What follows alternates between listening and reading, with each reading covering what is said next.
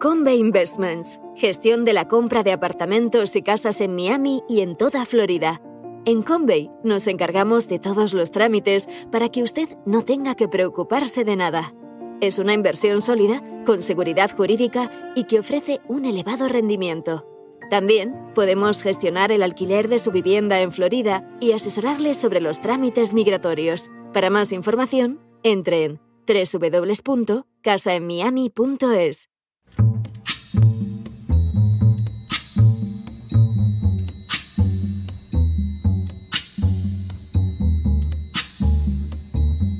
La voz con César Vidal, desde el exilio. When the night has come and the land is dark and the moon is the only light we'll see.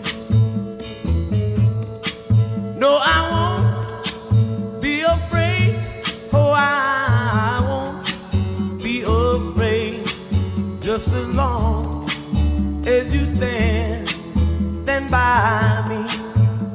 Muy buenos días, muy buenas tardes, muy buenas noches y muy bienvenidos a esta nueva singladura de La Voz.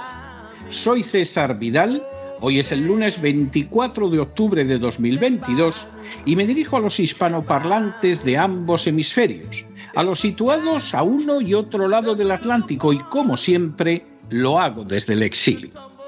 Corría el año 1796 cuando George Washington, el primer presidente de los Estados Unidos, pronunció su discurso de despedida. En el mismo trazó todo un plan de desarrollo de la joven nación que no solo se refería a asuntos internos, sino también a cuestiones internacionales. Fue así como afirmó, Why, by interweaving our destiny with that of any part of Europe, entangle our peace and prosperity in the toils of European ambition, rivalship, interest, humor, or caprice. It is our true policy to steer clear of permanent alliance with any portion of the foreign world, taking care always to keep ourselves by suitable establishment on a respectable defensive posture we may safely trust to temporary alliance for extraordinary emergencies. Harmony, liberal intercourse with all the nations are recommended by policy, humanity, and interest. But even our commercial policy should hold an equal and impartial hand, neither seeking nor granted exclusive favors or preferences. Lo que podría traducirse como ¿por qué entretejiendo nuestro destino con el de cualquier parte de Europa, deberíamos enredar nuestra paz y prosperidad en los problemas de la ambición, la rivalidad, el interés, el humor o el capricho europeos. Nuestra verdadera política es vernos libres de alianzas permanentes con cualquier porción del mundo extranjero teniendo siempre cuidado de mantenernos por arreglos convenientes en una posición defensiva respetable, podemos confiar con seguridad en alianzas temporales para emergencias extraordinarias.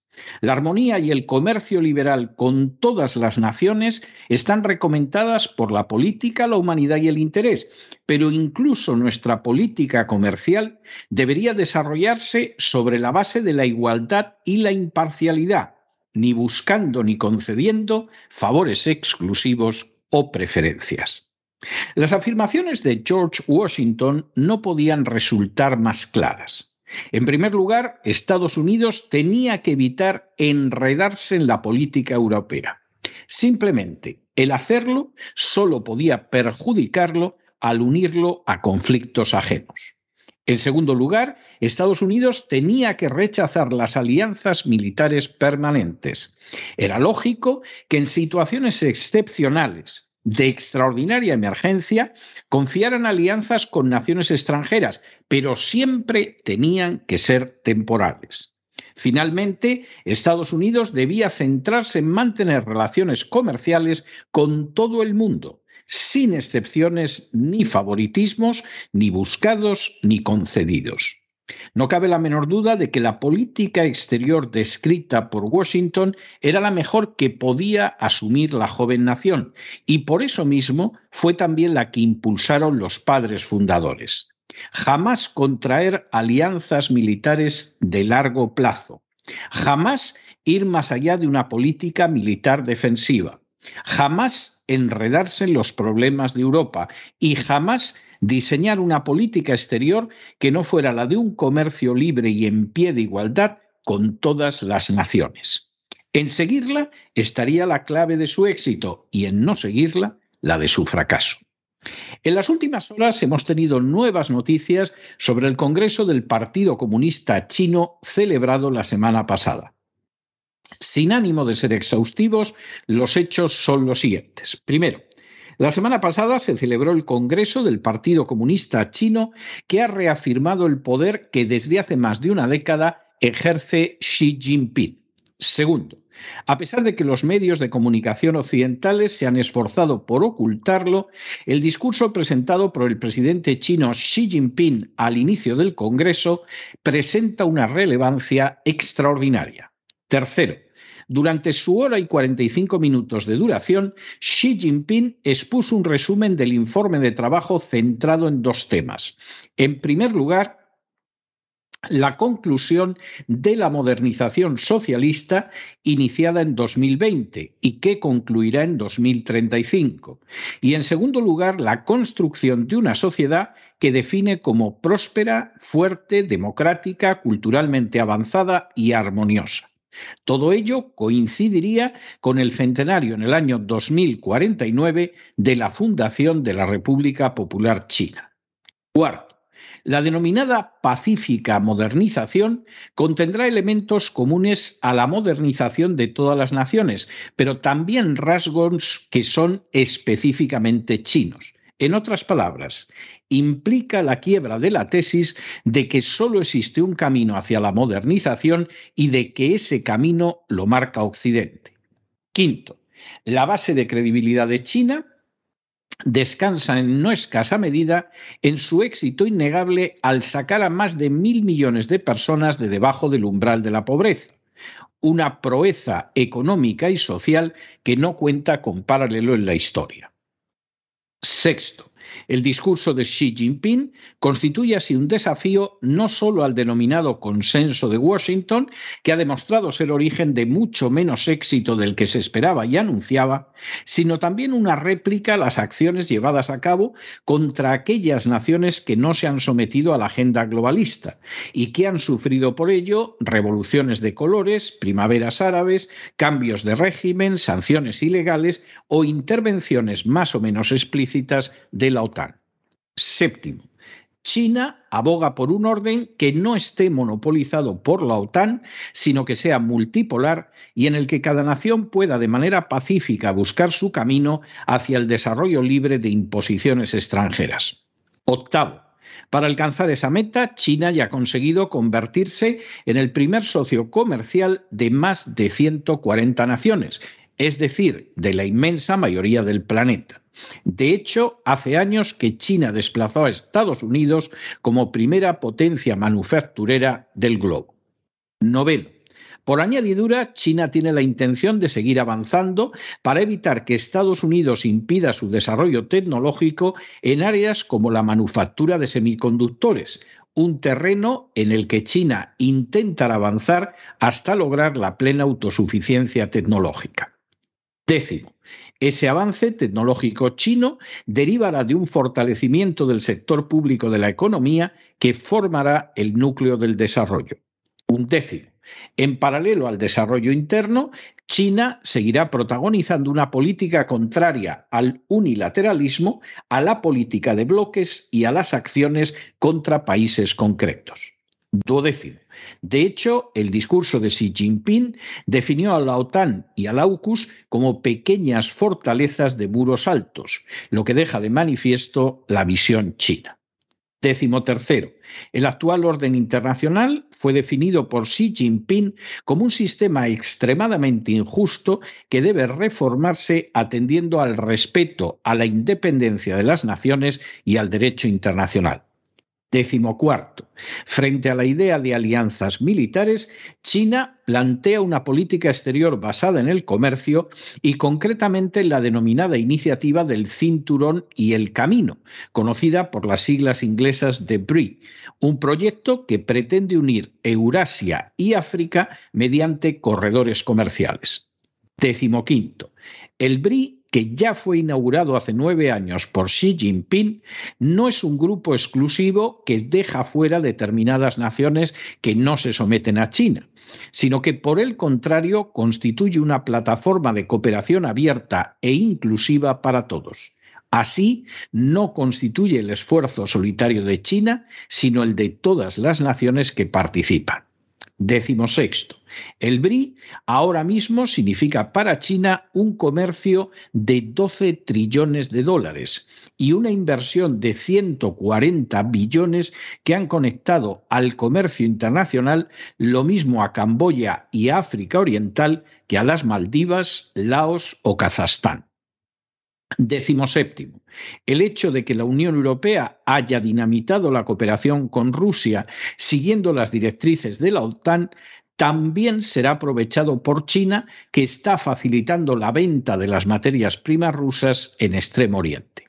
Y decimo octavo, de esta manera China está planteando un nuevo ordenamiento internacional en el que la cooperación sustituya la guerra, en el que el libre comercio sustituya las sanciones económicas, en el que la hegemonía de una potencia sea sustituida por decisiones consensuadas por las distintas naciones, en el que el intervencionismo en otros países sea sustituido por el respeto a la soberanía nacional y en el que la política de bloques sea sustituida por relaciones libres entre estados soberanos.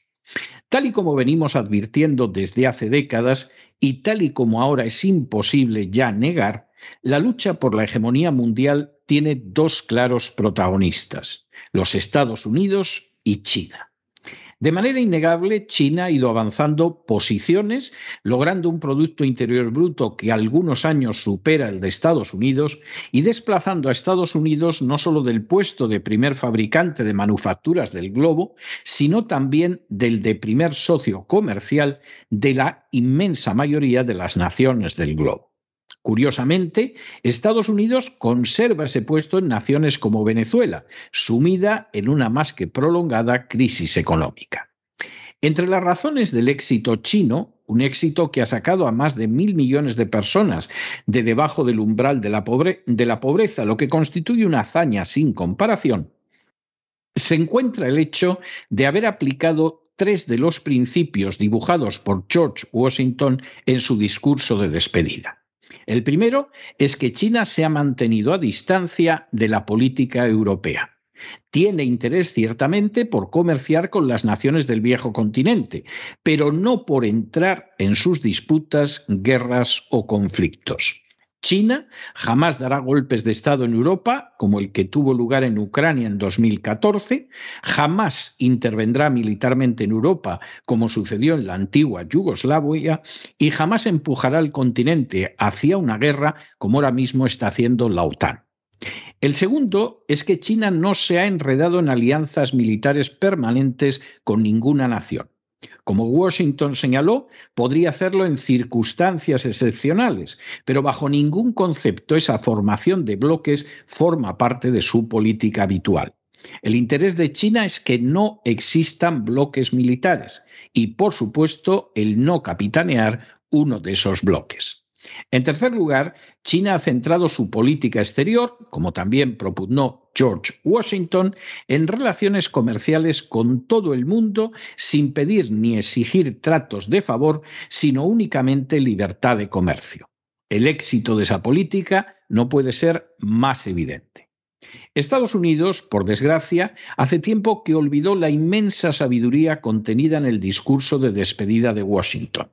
Sometidas sus decisiones de gobierno a lo que el presidente Eisenhower denominó el complejo industrial militar, Estados Unidos se ha ido enredando cada vez más en una política exterior de alianzas perpetuas y agresiones continuas.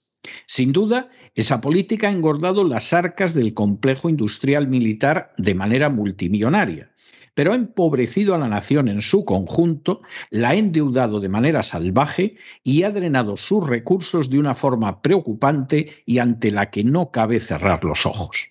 Por otro lado, Solo aquellos que han contemplado cómo buena parte de los homeless de las ciudades americanas son antiguos veteranos de Vietnam o de Irak saben el inmenso coste humano que unas guerras innecesarias, libradas en favor de oligarquías y no pocas veces perdidas, han tenido para los ciudadanos americanos de a pie atado a una inmensa arrogancia, una estupidez profunda y una sumisión suicida a la agenda globalista, las administraciones de presidentes como Clinton, Obama y Biden han cometido incluso el error fatal no de buscar la alianza con Rusia, que resulta indispensable para poder contrarrestar a China, sino de empujar a Rusia a la alianza con Beijing lo que solo puede discurrir en contra de los intereses de Estados Unidos. El actual conflicto de Ucrania sin duda ha servido para que el hijo del presidente Biden gane millones, para que las empresas que fabrican armamento bioquímico prohibido por la legalidad internacional se enriquezcan, para que las industrias de armamentos consigan jugosos beneficios, para que George Soros sonría satisfecho viendo la continuación del golpe de Estado de 2014 pero constituye una verdadera desgracia para las naciones de la Unión Europea, para el pueblo americano y para la misma Ucrania regida por unos oligarcas corruptos y liberticidas. China jamás cometería ese error. Para colmo, la presente administración Biden, como antes sucedió con la de Obama, no es sino una marioneta de una agenda globalista que considera más importante avanzar la ideología de género que la libertad organizar revoluciones de colores que mantener buenas relaciones internacionales, crear ganancias para un sistema financiero herido de muerte que impulsar una economía productiva. Y dividir la sociedad sobre la base de líneas raciales y sexuales que unirla en la búsqueda del bien común. En todos y cada uno de los casos se trata de trampas letales en las que China se ha negado a caer y la visión de cuya realidad es evitada por las furcias mediáticas y los políticos que las costean. Vean, si no, cómo en lugar de contar a la población lo que significa el discurso de Xi Jinping, se han dedicado a hablar de una supuesta detención de Hu Jintao que no tuvo lugar, como puede deducir cualquiera que vea el vídeo de su indisposición en medio del Congreso y de cómo lo ayudaron a abandonar la sala. Por una de esas paradojas en las que tan pródiga es la historia universal, los principios de política internacional expresados por George Washington hace mucho que dejaron de ser seguidos por los inquilinos de la Casa Blanca. Y por el contrario son seguidos meticulosamente por una China que además considera que el desarrollo económico es demasiado importante como para dejarlo al arbitrio de gente que no tiene ni patria ni lealtad distintas de su cuenta de beneficios. Decía el mariscal Montgomery que las guerras siempre las acaban ganando los que cometen menos errores. Si la máxima del veterano militar se corresponde con la realidad, no cabe la menor duda de que esta guerra, que ahora mismo está ganando ya China, la acabarán perdiendo los Estados Unidos. Pero no se dejen llevar por el desánimo o la frustración.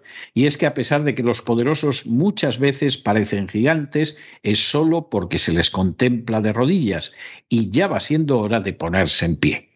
Mientras tanto, en el tiempo que han necesitado ustedes para escuchar este editorial, la deuda pública española ha aumentado en cerca de 7 millones de euros y en lugar de emplearlos como se cacarea tantas veces en educación o sanidad, se están empleando en enviar armas a Ucrania. Muy buenos días, muy buenas tardes, muy buenas noches. Les ha hablado César Vidal desde el exilio. Que Dios los bendiga.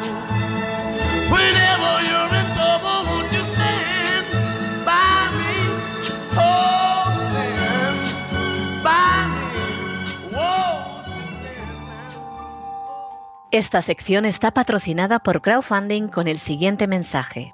Nuestro Señor Jesucristo, el único Dios verdadero, es misericordioso y nuestro Salvador.